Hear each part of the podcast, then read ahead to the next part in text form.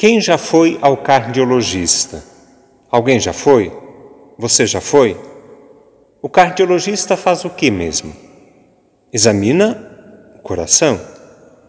Às vezes, o médico cardiologista recomenda: olha, cuidado com a alimentação.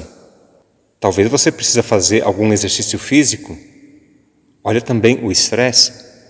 Se necessário, às vezes tem que tomar remédio, colocar um marcapasso, fazer cirurgia. Como é que está o seu coração? Está bem? Está batendo? Sim, claro. Que bom.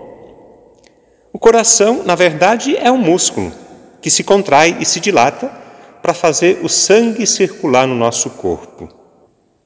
O coração costuma ser usado também para representar nossos sentimentos, para descrever quem somos na nossa totalidade. Por isso, o coração revela quem nós somos de verdade. O coração revela a nossa verdadeira identidade, sem aparência, sem falsidade. É nesse sentido, então, que às vezes a gente ouve ou fala. Aquela é uma pessoa de coração grande. Fulano tem um coração bom.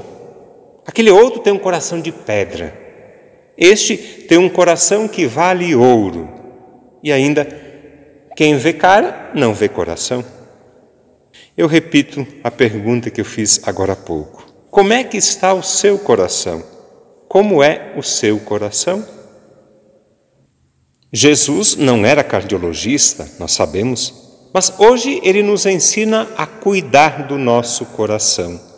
Jesus nos ensina a cultivar um coração bom, um coração do bem, educado, um coração puro, sem maldade, um coração solidário, capaz de fazer o bem, um coração manso e humilde, aberto, acolhedor, um coração misericordioso, capaz de perdoar, cheio de fé, um coração autêntico, fiel, generoso um coração que sabe amar.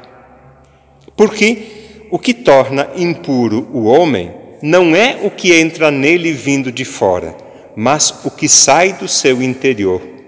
Pois é de dentro do coração humano que sai um monte de coisa ruim. A lista nós ouvimos há pouco no Evangelho. As leis, os costumes, as tradições podem ser úteis e boas às vezes, podem ser até necessárias, mas nada é melhor e nada substitui um coração capaz de amar e de fazer o bem.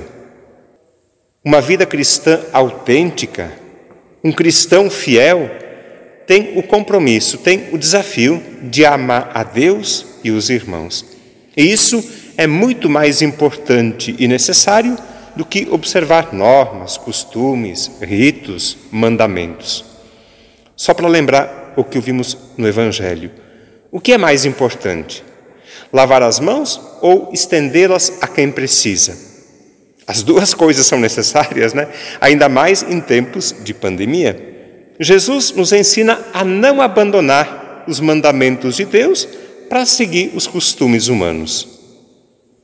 Lavar as mãos é uma questão de higiene e educação. Em tempo de pandemia é questão de saúde. O debate que Jesus trava com fariseus e mestres da lei é sobre a questão da pureza e impureza. Jesus ensina a não se preocupar com o exterior. O que vale mesmo para Deus é o coração. Por isso eu pergunto mais uma vez: como é que está o seu coração? Pense um pouco, sinta um pouco.